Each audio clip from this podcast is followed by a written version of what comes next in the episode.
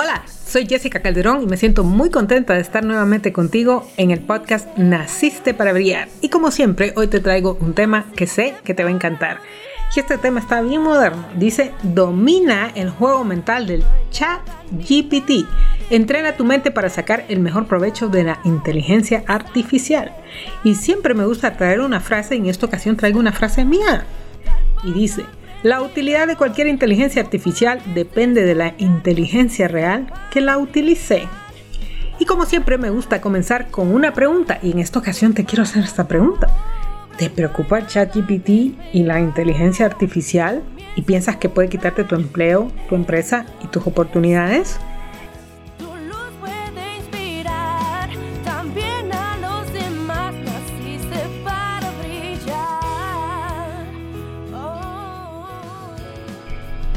Estamos viviendo en un momento verdaderamente sin precedentes y sabes que muchas personas están haciendo estas preguntas.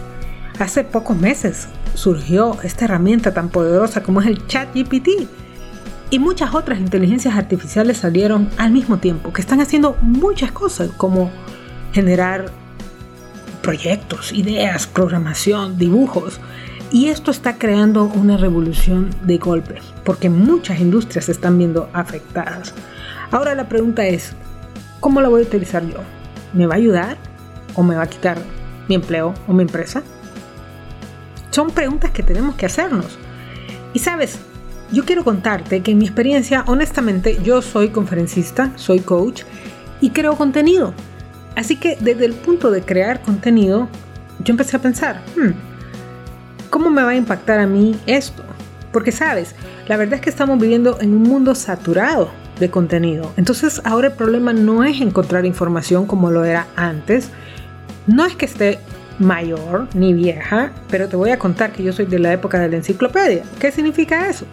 Que si yo quería buscar una fuente biográfica, bibliográfica, perdón, yo tenía que ir a buscar un libro físico, ya fuera una enciclopedia o ir a una biblioteca.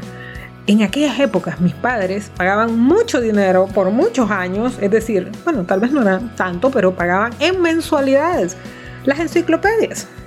Yo creo que todos los hogares de hace unos 20, 30 años tienen unas grandes enciclopedias en su casa, ¿cierto? Y era, costaba muchísimo encontrar la información. Todavía cuando fui maestra en la universidad, uno podía dar la clase y el alumno hacía una pregunta y uno podía tal vez sacarse de la manga una respuesta, cosa que no es positivo, pero lo podías hacer y salirte con la tuya. Ahora, ¿qué crees? Todos los alumnos tienen en, en la palma de su mano un celular que tiene todas las respuestas de lo que quieras preguntar. Así que la vida de los maestros se ha hecho muy, muy complicada en estos últimos años. Pero ¿qué te quiero decir? Yo me puse a pensar, ¿cómo me va a afectar esto a mí? Porque con esta saturación de información, ¿qué puedo hacer yo que verdaderamente sea diferente y especial.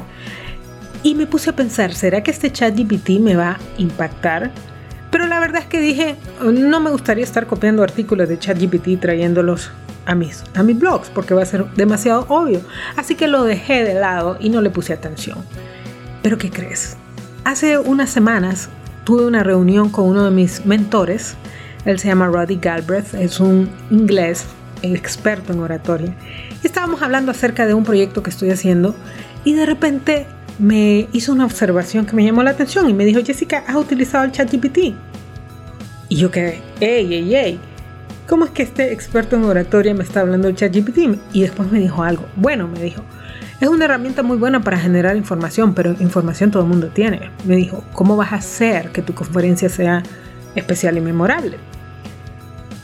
Pero esa, ese, ese comentario me hizo que fuera a buscar ChatGPT, porque yo dije, si mi maestro lo está utilizando, debería echarle un vistazo. ¿Y qué crees? Empecé a utilizar la herramienta y me encantó. Y ahora es parte de mis herramientas de trabajo. Ahora tú dirías, pero ¿por qué Jessica? ¿Eso significa que lo que nos estás contando el día de hoy lo sacaste de ChatGPT? No, es una herramienta de trabajo. ¿Qué significa? Que la estoy utilizando como un apoyo para mi trabajo. ¿Para qué? Para hacer las cosas mucho más rápido. Por ejemplo, las investigaciones son mucho más rápidas. Por ejemplo, las traducciones son mucho más rápidas y mucho más exactas, ¿ok? Que no es lo mismo que meterlos en, en, Google, por ejemplo, eh, un traductor de Google. y muchos datos que necesito información. Obviamente, para poder hacerlo, tengo que conocer el tema. Entonces, en este caso, esta herramienta me ayuda a acceder a información que ya la tengo, que ya la estudié, pero que me tardaría mucho en encontrarla. Y de hecho, es interesante porque hasta hace un año tenía una persona que hacía eso por mí. Pero esta persona pues tuvo una oportunidad de trabajo y se fue a trabajar a otro lado. Entonces me quedé sin esta persona y eso provocó que me atrasara en muchos proyectos. ¿Y qué crees? El famoso ChatGPT y la inteligencia artificial me ayuda a sacarlos mucho más rápido. Ok, ahora de repente hay gente que me va a decir, Jessica, pero es que yo me he metido ahí, la información que saca realmente no es buena. Te voy a decir, la utilidad de cualquier inteligencia artificial siempre depende de la inteligencia real que la utilice. ¿Qué significa? Por eso se llama una inteligencia artificial, porque no es un cerebro, es decir, no tiene la capacidad de pensar, tiene la capacidad de procesar grandísimas cantidades de información de una forma que antes no se había visto. Pero al final, quien piensa eres tú. Quien le saca el extracto a la información eres tú. Y de repente hay gente que me dice, Jessica, pero es que las respuestas que da son muy básicas. Eso me lo dijo a alguien hace muy poco y me dijo, hasta pagué el profesional y las respuestas eran muy, muy básicas. Pero te voy a decir algo muy interesante. Sabes, toda respuesta depende de la calidad de la pregunta. ¿Escuchaste eso? Toda respuesta depende de la calidad de la pregunta. Así que no culpemos a nadie. O sea, a nuestros maestros, a nuestros mentores o al chat GPT por el tipo de preguntas que nosotros estamos haciendo. Porque si tú no sabes manejar una herramienta, no puedes culpar a la herramienta por no saberla manejar. Ahora, te voy a contar que verdaderamente mi trabajo no es estar sacando información de ChatGPT. Mi trabajo es conectar contigo, hablar contigo. Y mi trabajo depende mucho de la conexión humana, algo que ninguna inteligencia artificial logra hacer hasta ahora. Entonces, ¿qué significa eso? Que es probable que mi trabajo no se vea afectado. Pero sí entiendo que muchos empleos se pueden ver afectados, especialmente estos empleos que acabo de mencionar que son acciones que hace el ChatGPT por mí. Por ejemplo, voy a mencionar uno, traducir. Porque generalmente yo escribo en español, pero necesito los artículos en inglés. Claro que escribo en inglés, claro que entiendo muy bien el inglés, pero me tardo demasiado en traducir algo. ¿Y qué crees? La inteligencia artificial lo hace en segundos y con una excelente redacción. Entonces, algo que antes hubiera pagado un traductor, ahora lo puedo hacer en cuestión de segundos. Y si tuviera que pagar el ChatGPT profesional, me costaría 20 dólares al mes. Entonces, ¿ves el problema? Hay algunas profesiones que se están viendo directamente impactadas por estas inteligencias artificiales. Ahora, te voy a decir, esto puede causar mucha preocupación, pero la verdad es que ya ha pasado en el pasado. Ya han habido muchas revoluciones tecnológicas, estoy hablando desde más de un siglo, cuando se dejó de utilizar la tecnología, por ejemplo, de la carreta y se cambió por un carro. ¿Y qué crees? Muchas personas perdieron sus empleos. Pero lo que pasó es que se adaptaron a crear nuevas cosas. Y eso siguió pasando a lo largo de toda la historia porque fueron creándose nuevas tecnologías y se fueron dejando de utilizar otras tecnologías. Y esta historia de que vamos a ser sustituidos se viene dando desde hace muchos años. ¿Por qué? Porque la tecnología va evolucionando. Entonces, ¿qué significa esto? Que nosotros como seres humanos también tenemos que ir evolucionando, entendiendo la tecnología y utilizándola como una herramienta nuestra. No empezar a tenerle miedo, porque si le tenemos miedo, entonces ahí es donde empezamos a tener problemas.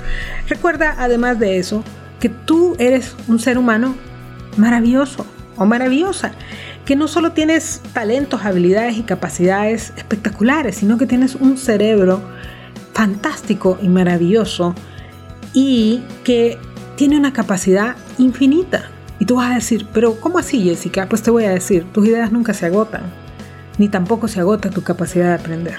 ¿Ok?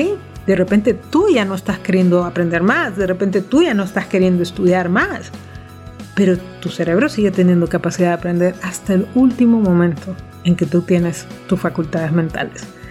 Eso significa que siempre tienes la capacidad de adaptarte. Y yo quiero invitarte a que tú te empieces a entrenar para utilizar de la mejor forma no solo estas inteligencias artificiales, sino todas las tecnologías que están a tu disposición para crear mejores negocios o para crecer más rápido en tu carrera.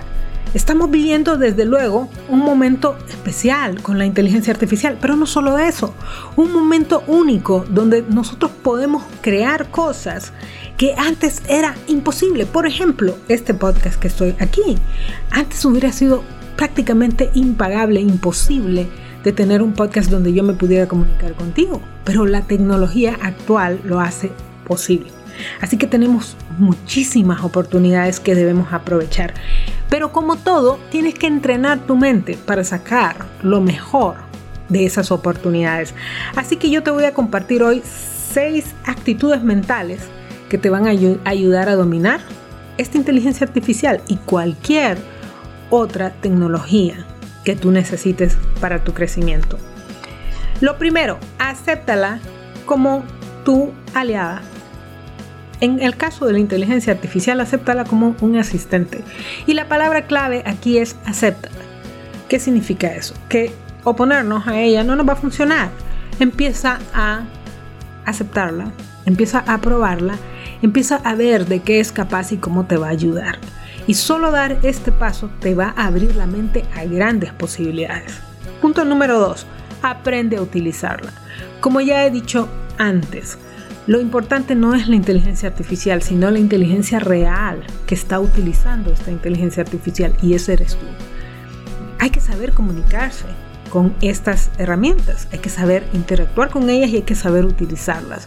Entonces dedica el tiempo a investigar, igual que lo harías con un celular o con cualquier otro aparato tecnológico. Tienes que entrenarte para utilizarlo de la mejor forma. Siguiente punto. Deja el miedo y comienza a explorar. El miedo no nos ayuda para nada.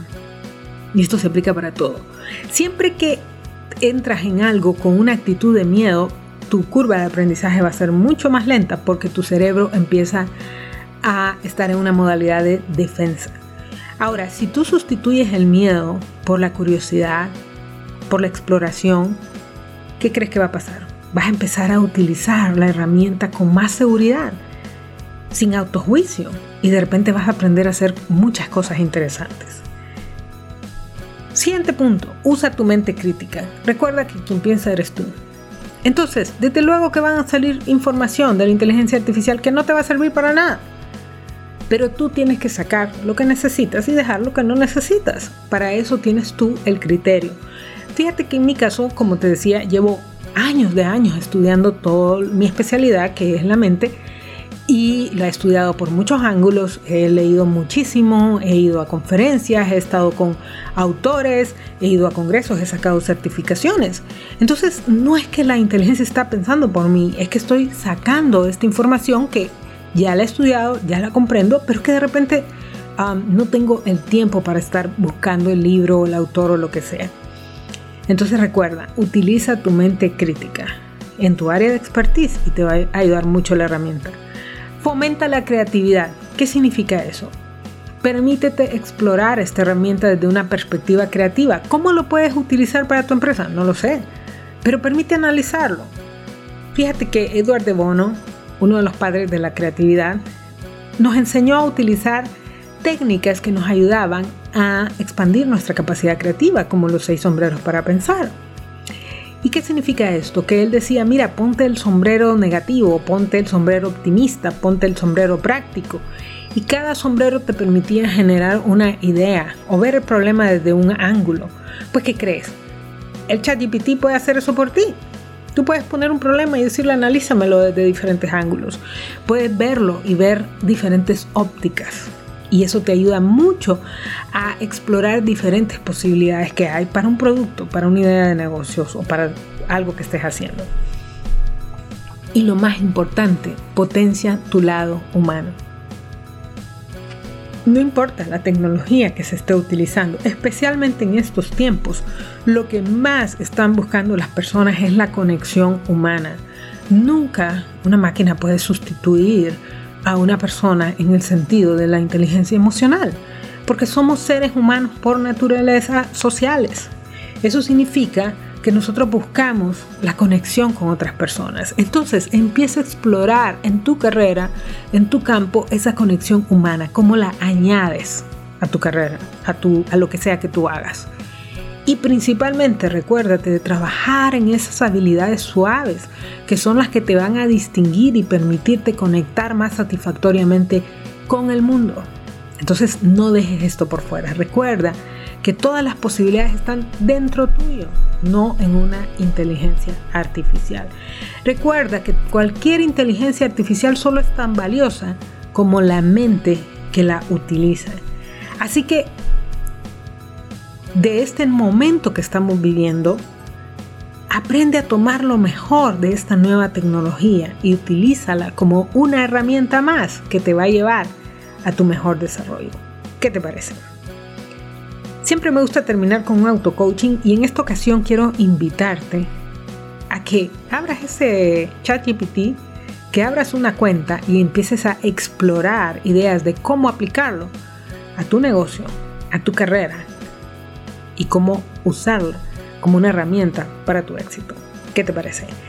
Me encantó estar nuevamente contigo en un podcast más de Naciste para Brillar y desde luego me va a encantar traerte más opiniones, comentarios, entrevistas que te ayuden a entrenar tu mente para brillar en tu trabajo, en tu empresa y en tu vida.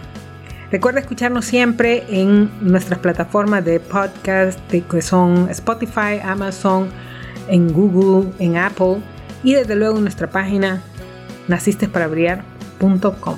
Hasta luego.